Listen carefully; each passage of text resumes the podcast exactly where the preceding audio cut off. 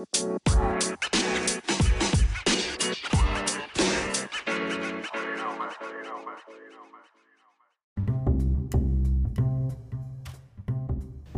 んにちは。マーブラジオのお時間です。マーブラジオは大阪より発信中。パーソナリティは私、シュンがお届けしてまいります。はい。というわけで、マーブラジオ第47回です。第47回の今回は、えサッカー日本代表についてご紹介していきたいと思います。えー、マーブラジオ、今までですね、ファッションの話題、まあ、食の話題、音楽の話題とですね、結構そのライフスタイルみたいなところを、えー重点的にご紹介してきたんですけれどもですね、えーまあ、オリンピックが開幕しまして、まあ、いろいろ、え賛否両論あったオリンピックなんですけれども、まあ、始まってしまえば、えーまあね、なんて言うんだろう。えーまあ、いろんなね、問題はあるとは思うんですけれども、やっぱり、えー頑張るアスリートをですね、見るっていうのは、すごい、えー心動かされるというか、えーすごくね、感動する一幕があったり、やっぱりスポーツにまつわるそういったストーリーっていうのはですね、非常に、えー面白いものがあるなと、えー思いますし、まあ、そもそも僕自身がものすごくスポーツ見るの好きみたいなところも含めてですね、えーオリンピック、あの、まあ、やるならやるで、えーまあ、楽しみにしようというところですごく楽しみにしていました。えーその中でですね、えーまあ、僕もともとサッカーがすごい好きだったので、あ、好きなので、えーまあ、オリンピック、アンダー24のね、代表、えー24歳以下の日本代表がですね、えー出場すると、自国開催のオリンピックに出場するということで、まあ僕が、えー変な話ですけど死ぬまでにもう、もう一回あるかどうかわからないぐらいの自国開催で、えーオリンピックがあって、日本代表が試合に出ててっていうところで、まあすごく、えー楽しみにしてました。えーでね、こういう服とか買ったりとかして、もう本当に応援する気満々でね、えーいるわけなんですけれども、まあ、つい昨日、えー日本代表試合をして、えニュージーランドか、えーね、ニュージーランドに勝つっていうところで、まあもうこれはメダルいけるだろうっていうところも含めてですね、まあ僕ずっとその日本代表のいろんなその広報活動とかを見てて、あ、すごくこう、今までの日本代表以上に愛着が湧くなっていうところの思いもあったりしたので、えー、多分その面白さをですね、理解してくれる方は、このマーブラジオのリスナーにもいるんじゃないかみたいなところも含めて、えー、ちょっと今までになかった話題、スポーツの話題になりますけれども、サッカー日本代表についてですね、今回のマーブラジオ第47回は、えー取り上げていきたいと思います。マーブラジオは YouTube、Spotify、Apple Podcast などで配信されております。YouTube でお聞きの方は動画の高評価ボタン、えーチャンネル登録ボタンをお忘れなきよう押していただいて、えー常にですね、トップページに来るようにご設定をお願いいたします。まあ、あとグッドボタンを押していただくと非常に僕も、えーラジオのね、励みになりますので、ぜひぜひ、えー応援をよろしくお願いいたします。そして、えー、Spotify やですね、Apple Podcast でお聞きの方は、えーチャンネルのフォローボタンというものがありますので、そちらを押していただいてですね、そうすると、えー立ち上げたところのページにね、えーマーブラジオ、えーアップロードされると常にこう、えー常表示にね、されるようになりますので、ぜひぜひそちらのご設定もよろしくお願いいたします。そしてですね、先ほどから、えー下に出ている、えーマーブラジオ、インスタグラムなんかもね、えー発信していたりしますので、えーぜひぜひ、えーインスタグラムフォローして、えー最新情報をお見逃しなきよう、えーよろしくお願いいたします。というわけで、えーマーブラジオ第47回、えーサッカー日本代表についてご紹介していくわけなんですけれども、えーちょっとですね、あのー久々、久々というか初めてのね、本当にジャンルのテーマになるので、ちょっと僕も不安の中、やっていくんですが、えー今週もよろしくお願いいたします。改めまして、マーブラジオ第47回の今回は、サッカー日本代表についてご紹介していきたいと思います。まあ、僕自身が、えーちっちゃい頃からですね、サッカーをやっていて、まあ、本当にサッカー見るのすごい好きで、実は。えーまあ、なんだろう。うん、もちろん、あのね、代表の以外のサッカーとかも見たりしますし、えー、海外のサッカー、J リーグのサッカーとかもね、あのー、仕事の合間とかを縫っては結構見るようにはしているわけなんですけれども、やっぱり、えー、ナショナルのね、自分のやっぱり国、日本っていう国の、えー、試合を、しかもですね、えー、あの、自国開催のオリンピックでその試合が見れるっていうね。まあ、結構なんだろう、まあ、ワールドカップとか、まあ、オリンピックもそうですけど、やっぱり時差があったりとか、海外の雰囲気とかすごいなっていう雰囲気の中で、日本代表が戦うっていうのもなかなかですね、あのー、応援しがいのあるものなんですけれども、えー、それ以上に、やはり今年はやっぱりね、あの、オリンピック、延期されたオリンピックで、ね、サッカー日本代表が出るみたいな。で、結構出てるメンバーもすごいみたいなところで、まあ本当にメダル圏内取れるだろうみたいな、えー、ところもありましてですね、あのー、まあ話題にもなってると思いますし、やっぱりサッカーといえばですね、あのー、本当に、あの分かりやすいスポーツだし、えー、皆さんがね、あの熱狂しやすいスポーツでもあると思いますので、なんか改めてこのマーブラジオでそういったえー、まあ、サッカーとか日本代表とかっていうのを取り上げて、まあ、今ちょうどオリンピックやってますのでね、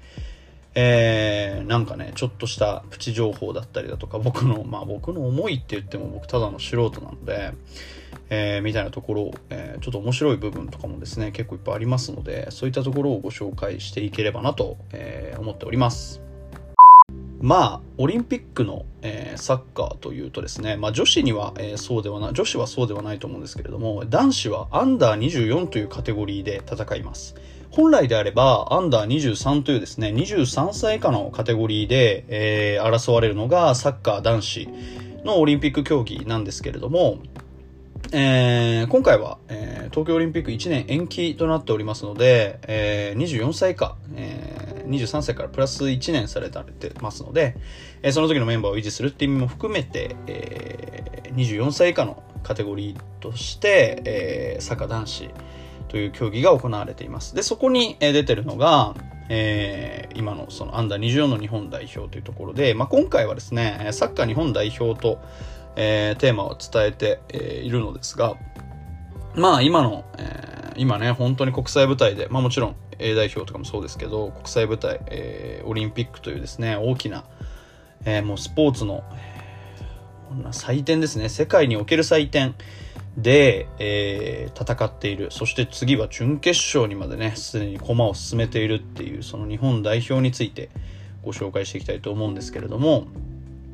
えー、まあ、アンダー24というとですね、まあ、24歳以下、えー、先ほど僕がちらっと言った A 代表とは、えー、少し違うと。えーまあ、もちろん A 代表というと、え、オールジャパンというですね、え、ざっくり言ってしまえば、日本代表すべての、え、サッカー選手の、まあ、頂点って言い方もあんま良くないですけど、えー、から選ばれた、えー、もう年齢制限何にも関係なしに選ばれた、えー、メンバーが日本代表、A 代表と呼ばれるものですね。まあ、やっぱりそこに比べると、アンダー24というのはですね、24歳以下っていう一つの制約がありますので、えー、意外と知られてない選手だったりだとか、えー、っていうのも多くいるのが、まあ、アンダー24のサッカーというか、アンダー23とか、えー、そういったカテゴリーの、えー、カテゴリー別のね、代表っていうのはなかなかこう、普段は、えー、お目にかかれないとか、普段はそこまで有名じゃない選手とかも多かったりしてですね、えー、結構、えー、まあ皆さんどうかちょっとわからないですけれども、まあ A 代表に比べたら試合つまんないでしょうとか、え結構そういうイメージがね、あるみたいなんですよ。で、これね、僕も、えー、実はちょっと一時期思ってたところがあって、まあ、やっぱりもちろん A 代表、日本代表と呼ばれる人たちが、出てる試合の方がやっぱり面白いなーっていう感じもするし、うーん、やっぱアンダー24ってカテゴリーになったらちょっとパワーダウンするんだろうな、みたいな、えー、考え方とか思いとか固定概念ってね、結構あると思うんですけれども、えー、まずね、大きく違うのが結構そこで、えー、まあ、オリンピック4年に1回なので、やはり、えー、カテゴリー別アンダー23のですね、えー、日本代表というと、やっぱりその4年に1回のオリンピックに標準があってくると。まあ、その、アンダーの世代で一番の大きな国際大会がオリンピックになりますので、えー、やっぱりオリンピックにね、標準を合わせてみんなやっぱり活動しているっていう中でですね、えー、今回のメンバーの、アンダー20のメンバーってやっぱり素晴らしくて、まあもちろん、えー、予選でね、3戦連続点決めた三好、あ、三好、ごめんなさい、久保くんとかね。えー、まあ久保くんは、えー、所属先といえば、レアル・マドリードですからね。あの、えー、スペインで、えー、かなり有名なチームになりますけれども、サッカー知らない人でも知ってるぐらいね、レアル・マドリードって有名なチームですけれども、えー、そこに所属しながらいろんなね、レンタル先でプレーしてるとかっていう選手も、まだ二十歳ですからね、久保君って。えー、本当にな、すごいなっていうところも含めて、まあそういった久保君が、えー、いたりだとか、実はですね、えー、ボランチに板倉選手というですね、選手がいるんですけれども、まあ、その選手もね、実は所属先マンシーっていうね、えー、マンチェスターシティっていうですね、えー、こちらは、え、イングランドのね、え、イングランドでもう本当に頂点のチームです。今、もう、いわゆるイングランドでは一番強いっていう感じの、まあ昔はそんなにマンシーって、マンチェスターシティってそこまで強いっていうチームでもなかった。まあ、マンチェスターユナイテッドっていうもう一つのね、えー、そのマンチェスターに拠点を置くチームって2チームあるんですけど、まあ、そのマンチェスターユナイテッドの影に隠れてるようなチームだったんですけれども、最近はやっぱり、えー、いろんなね、スター選手を獲得することによって、まあ、すごく、えー、もうイングランドではね、右になかなか出れるチームがいないみたいな、えー、非常に強いチームに、えー、なっているマンチェスターシティにですね、えー、川崎フロンターレかな？から移籍して、えー、まあ、まあ、その彼もいろんなレンタル先で、えー、活躍されている選手なんですけれども、まあ本当にタレントに富んでいると。もう今までの日本代表、まあ、もちろんトップのね、A 代表から考えても、まあ、ちょっと昔でいけば本田圭佑とか、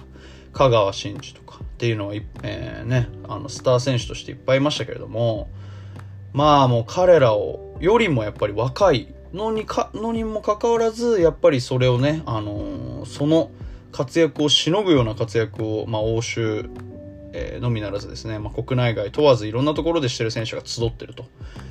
で、またやっぱりそこにはいろんなドラマがありまして、えー、まあ、そのドラマをですね、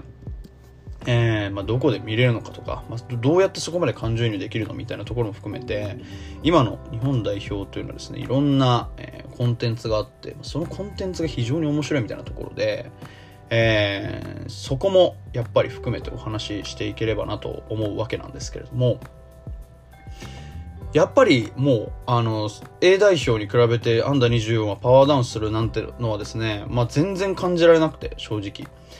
まあ、オリンピック、まあ本戦始まってますけど、見てても、本当にあの遜色ないようなスピード感だし、えー、まあ準決勝に入ってるというところ見てもらえれば、やっぱりもう結果が全て物語ってるとは思うんですけれども、まあすごいですよね。えー、だって今までの日本代表でああいう国際大会の大舞台で、まあ、ワールドカップとかも含め、えー、準決勝に駒を進めた、まあ、2大会ぶりに一応準決勝にはなってるんですけれども、こんなになんかこう、金メダル本当に取れるかもみたいな可能性を感じるような、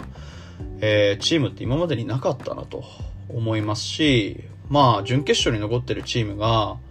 えー、メキシコ、ブラジル、えー、スペイン、日本っていうですね、もう、名だたる強豪国の中にこう日本が入っていると。っていうところで、まあ本当に金メダルが射程圏内に入ってきたなっていうところで、まあ僕はこのユニフォームとかはですね、オリンピック始まるタイミングで、まあ、どうしようかな、買おうかな、迷うなっていうところで買ったんですけれども、えー、まあ、すごく、あの、思い入れのあるチームにというかですね、まあ、歴代でも一番強いと僕も思いますし、僕思いますし、えー、そういった中でですね、まあ、こういって、こうやって準決勝で駒を進めてきたっていうところもあって、えー、まあ、僕はすごく、えー、純粋にですね、応援をしたいなと、えー、思いまして、まあ、そういった応援の気持ちも込めて、今回のマーブラジオは、え、お話を進めていければなと思っております。というわけで、ここで一曲ご紹介していきたいと思います。クールザ・ギャングでサマーマッドです。はい。この曲僕ご紹介してたと思ってたんですけど、えー、まだご紹介してなかったたみたいでですね、まあ、夏といえば、えー、このクールザ・ギャングサマーマッドネスだろうというところで、えー、ご紹介させていただきました。まあもう音楽はぜひ聴いていただいて、えー、シンセサイザーというかですねあの、ボコーダーというかなんあんまシンセサイザーか。シンセサイザーの音が、えー、こう心地よく響く、えー、一曲となっておりましてですね。この曲、えーまあ、夏といえばというかまあどちらかといえばえー、夏終わりにですね、聴きたくなるような音楽かなと思ってまして、まあ、というのも、えー、この曲僕知ったきっかけがね、えー、まあ、とある、えー、出版社のですね、あのライターの子に、ライターの子にとか編集の方に、まあ、僕の同級生というか、社会人年次同級生のですね、あのまあ、とあるね、えファッション雑誌を作ってる編集者の男の子がいるんですけれども、えー、その彼と、まあ、その彼の話確かね、このマーブラジオでも何回かしてるんですよ。僕結構その彼のこと好きで、えー、いろんなね、話を、話がすごい合うので、まあ、最近全然話してないんですけど、えー、その彼といろいろ話してた時にですね、まあ、あの、今やってんのかわかんないんですけど、渋谷にレコードバーというところがありまして、えー、まあ、そこはですね、どんなところかっていうと、まあ、お酒を飲みながら、えー、こう紙にね、リクエストを書いていって、そのリクエストの曲がかかるっていう、まあ、レコードバーと言われるですね、体裁のバーがあって、そこに一緒にね、えー、まあ、行って、自分のこう、好きな曲を、まあ、リクエストして、まあ、なんかこう、聞き、聞かせ合おうよじゃないけど、えー、聞き合おうよみたいな話になりましてですね、まあ、本当に今から3年前ぐらいかな。3年前ぐらいに、えー、渋谷の道玄坂のとあるバーでですね、その、いろんな音楽をですね、掛け合ってたんですよ。もう本当にジャスト3年前ぐらいで夏で。えー、で、その時にかけてた曲がこのサマーマッドネスという曲です。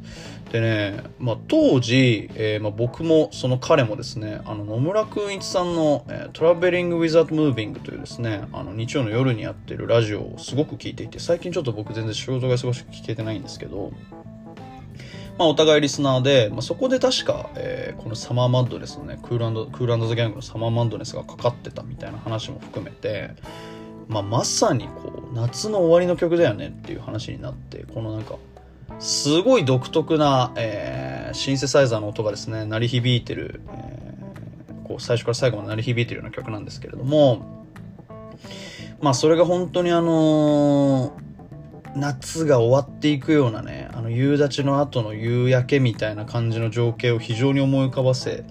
てくれる、えー、一曲となっておりまして、まあちょっと若干まだね、夏も始まったばっかり、まあ8月にちょうど入ったぐらいのタイミングなんですけれども、まあその中で、まあちょっとね、若干気が早いのかもしれないけれど、えー、この夏の終わりをね、若干感じさせていくような、えー、音楽を一つチョイスさせていただいて今回はご紹介させていただきました。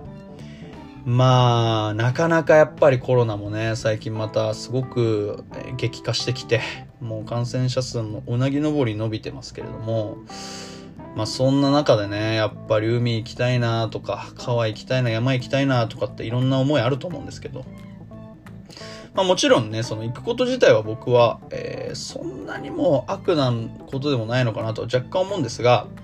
まあとはいえ、えー、いろんな方ね、いらっしゃいますので、まあもちろんそのね、外出を促すみたいなのはあんま良くないと思うんですけど、まあ本当に車で行ってね、そのもう外にも出ずに車で帰ってくるぐらいだったら、僕はいいのかなーなんてちょっと思っちゃったりもしてますけれど。まあ本当にあの、3年前とか4年前とかね、当たり前だったあの海にね、行くような、海行こうよみたいなあの感じっていうのはいつ戻ってくるのかなという思いもありつつ、えー、ちょっと気が早いですが、えー、夏の終わりを感じさせるような一曲、えー、クールザ・ギャングサマーマッドネスという一曲をご紹介させていただきました。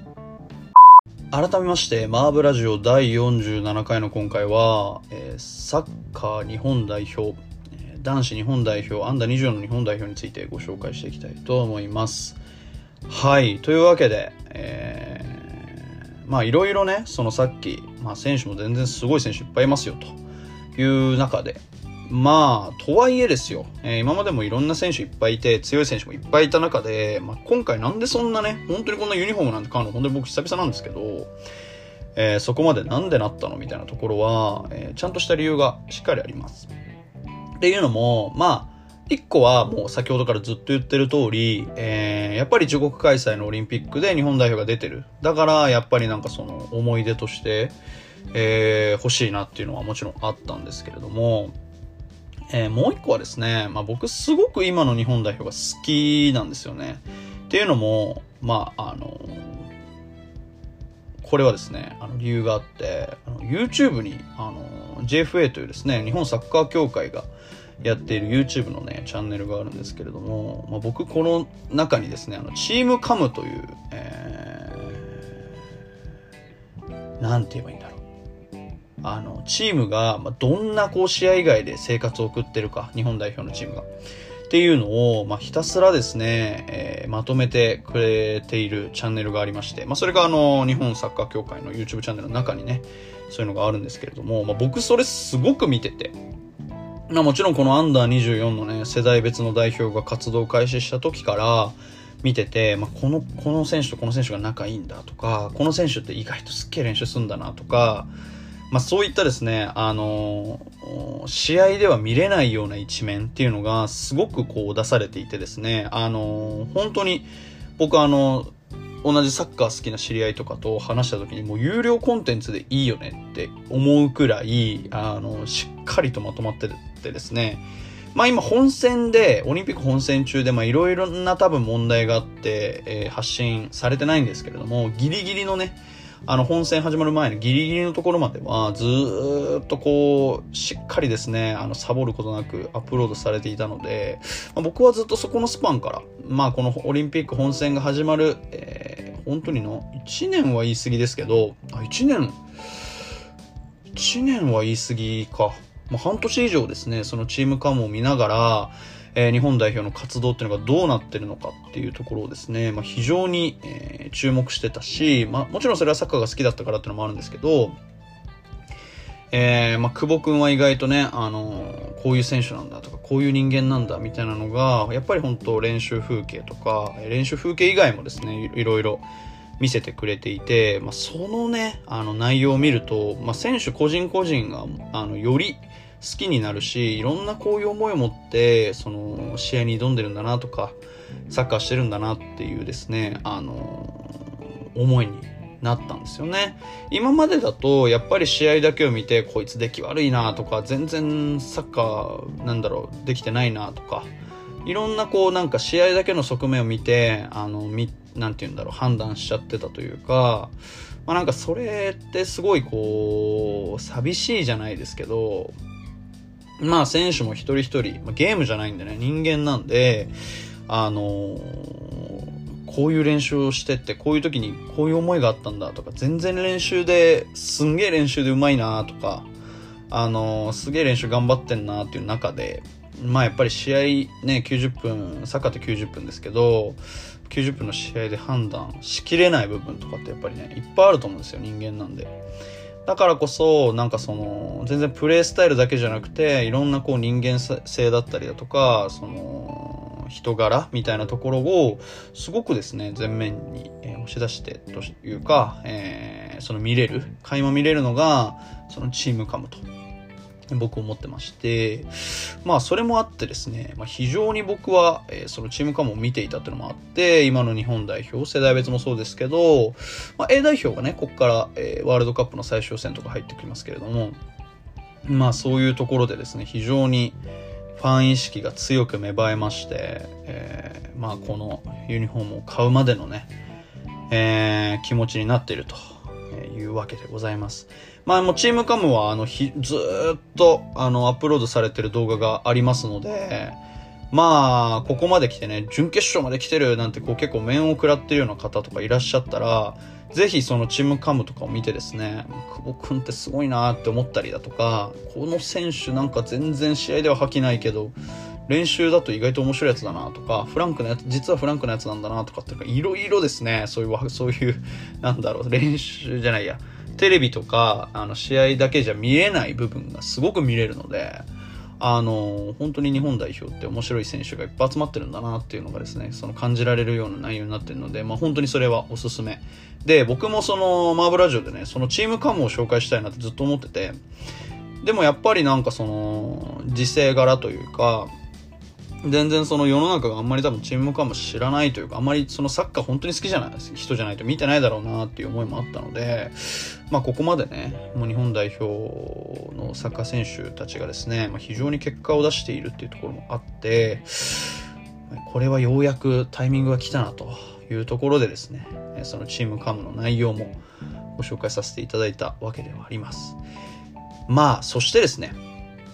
まあこの代表のユニフォームも、え実はいろんな秘密があるので、まあ、その話も少しずつですね、えー、今後の日本代表のスケジュールなんかも、えー、ご紹介できたらなと思います。マーブラジオ第47回の今回は、サッカー日本代表、アンダー24の日本代表についてご紹介しています。はい、そして、えー、まあ、かなんかさっきユニフォームの話っていうのがあったんですけど、これ実は今着てるユニフォーム、えー、ちょっとごめんなさいね、えー、音声だとあんまりわかりづらいんですけど、えー、今着てるユニフォームはですね、えー、これレプリカなんですけど、えー、あの JFA のバッジがついてるんですよね。えー、右胸右胸にアディダスのワンポイントがあって、左胸に、えー、日本代表、日本代表じゃないや、えっ、ー、と、日本のえー、国旗と日の丸の国旗と、えー、JFA のバッジがついてるっていう構成になってるのが、まあ、基本的に日本代表のユニフォームになってると思うんですけど、まあ、このユニフォームね、まあ、いろいろこのユニフォームに関しても、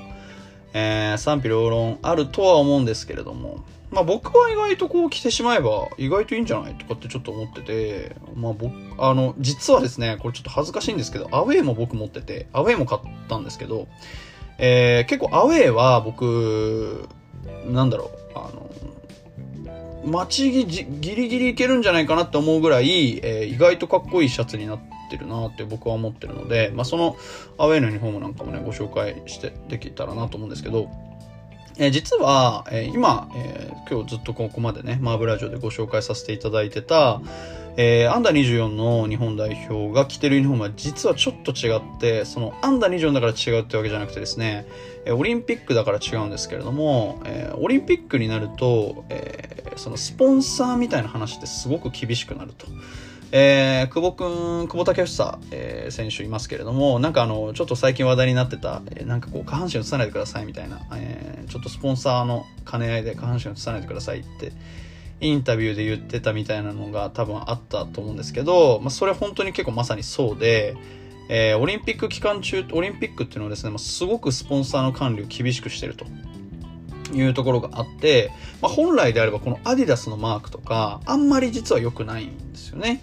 えー、だし日本代表、えっ、ー、と、オリンピック選手団、日本選手団としては、え、アシックスが契約してるので、まあ、時と場合、えー、いろんなシーンにおいて、すごく細かくスポンサーの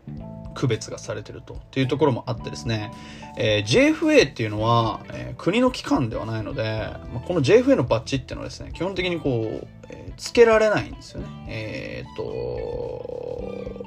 リンピックの試合のユニフォームは。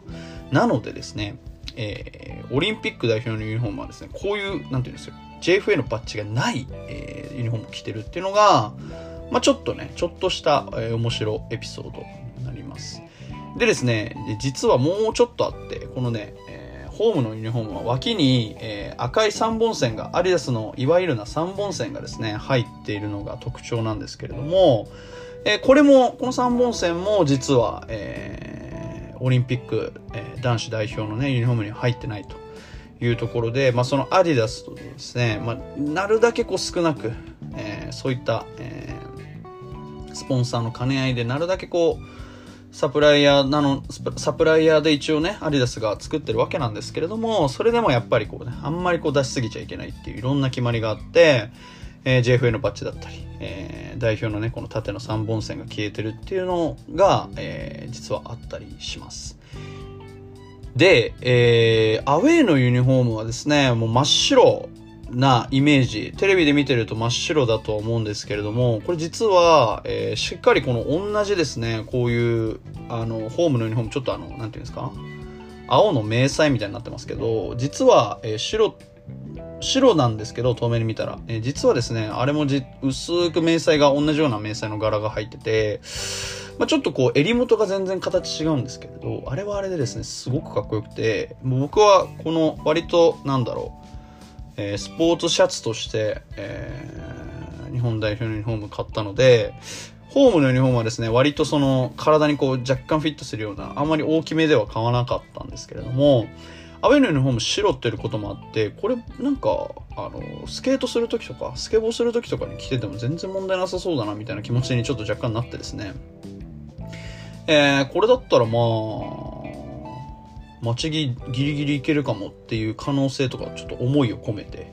実は、え大きめをですね、さらに大きめ。これ XL なんですけど、えー、ホーム XL で買って、アウェイは WXL、2XL かな？で買うっていう、まあ、非常にね、あの、多分 2XL とかめちゃくちゃでかいと思うんですけど、えー、2XL で買って、えーまあ、来てると。まあ、この前、フランス戦ってのがあって、フランス戦の時は、え、日本代表、青、え、アウェイのユニフォーム着てましたけれど、まあ、その時もね、あの、ちょっとでけえなとか思いつつ、えー、とはいえやっぱり結構かっこよくまとまるので、まあ、これはこれでありかなという、えー、思いでした。全然あの待ち着でもいけるなという正直感想でですね。えー、まあ、正直なところを言えば、まあ、寝巻きになってしまうみたいなところは実際のところあるんですけど、まあやっぱりそういったね、ファッションシーンに織り込ませても大丈夫。まあホームのユニフォームはちょっとあれですけど、アウェイのユニフォームとかだったらね、全然そういうのは織り込ませても大丈夫なんじゃないかなと。えー、まあ割とデザインに文句、えー、多かったみたいですけど、僕は全然それでもありなのかなと、えー、アウェイのユニフォームを、えー、着た時に思いました。そしてですね、まあ僕、そんななんでユニフォーム2枚も買ったんですかみたいな話になると思うんですけれど、今 JFA のキャンペーン中で、えー、ユニフォームね、1枚、あ、2枚買うと50%オフになるんですよ。なので、まあ1枚買っても2枚買ってもつまりは一緒値段が。っていうことで、まあ僕は別にアウェーかホームかどっちかが欲しかっただけなんですけど、まあ2枚買って、でも1枚と同じ値段なんだったら、まあ、2枚買おうかなっていうところで、ホームとアウェイをですね、1枚ずつ買ってっていうことで、別にセールとかでは全くなくて、まあ本当にアディダスで僕は買ったんですけど、アディダスで買っても、えー、まあサッカーショップで買っても、多分どこで買っても JFA のキャンペーンやってるところであれば、えー、その半額の値段になるというのでですね、まあ、非常にあのおすすめなので、まあ、まだ、まあ、準決勝にも進んだことですし、えー、まだまだですね、あの、応援する機会あると思いますので、まあ、ぜひ、お友達とか、えー、まあ、自分一人でですね、買うのも、もう僕みたいにね、買うのも全然いいと思いますので、えー、まあ、そういったキャンペーンも活用しつつ、もし気になる方は、え手に取ってみてはいかがでしょうか。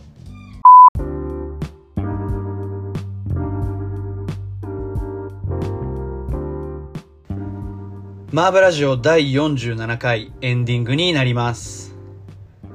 というわけで、えー、いかがだったでしょうか？マーブラジオ第47回はですね、えー、サッカー日本代表、アンダー24の日本代表についてご紹介してまいりました。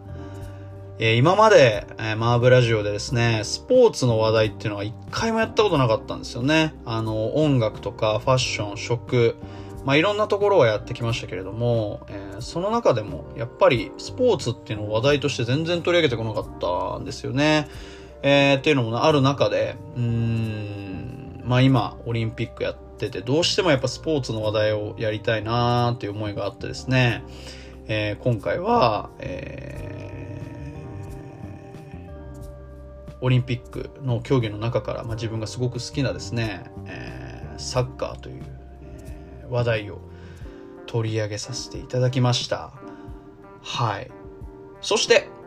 えー、まあ、ご存知の通りですね、あの、サッカーの日本代表、えー、オリンピックのアンダー24の代表はですね、えー、見事準決勝に進出しています。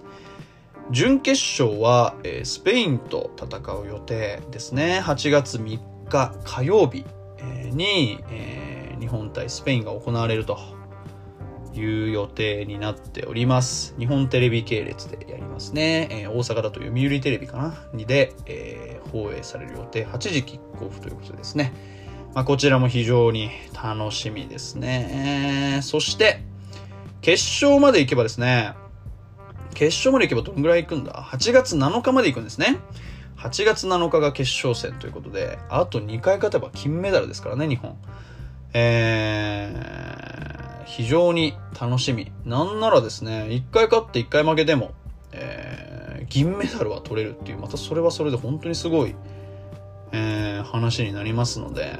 銀メダルって今まで取ったことなかったんじゃないかな。メダルは取ったことあるんだけど、多分銀メダルって取ったことなくて、まあ本当にここまで多分ね、長い道のりだったとは思うんですけれども、まあもうメダルはもう本当にすぐそこまで来てるという状態なのがサッカー日本代表になっております。えー、まあもちろん他の国もですね、メキシコ、ブラジルだったりだとか、まあいろんな熱戦繰り広げられておりますので、まあそちらもあのね、五輪 .jp というサイトで、えー、全てのね、あのテレビ放映されてない試合とかも全部見れたりするので、まあぜひぜひそちらでですね、オリンピック楽しんでみてはいかがでしょうか。まあ本当に僕今回サッカーを紹介させていただきましたけれども、まあスポーツ全般ものすごく実は好きですし、えー、まあね、僕がこういう熱量で語れるっていうのがサッカーやっぱりあったので、サッカーだなっていうのがあったので、まあそういうところでですね、まあ僕はサッカー以外もすごく応援、日本代表を応援しておりますので、あのー、いろいろね、まあ今後も、まあ、スケートボードだったりだとか、いろんなこう、ファッションとかそういったカルチャーに近い、スポーツとかもやっぱり最近台頭してきますので、日本勢が。まあ、そういったところも、今後のマーブラジオでご紹介できればなと思っております。というわけで、えー、今週第47回のマーブラジオいかがだったでしょうか。えー、改めてですがえ、8月3日火曜日は日本代表また準決勝準決勝ですからね。準決勝試合ありますのでぜひ、えー、応援一緒にしましょう。というわけで今週のお相手も、えー、春がお届けしました、また来週お会いいたしましょう。さようなら。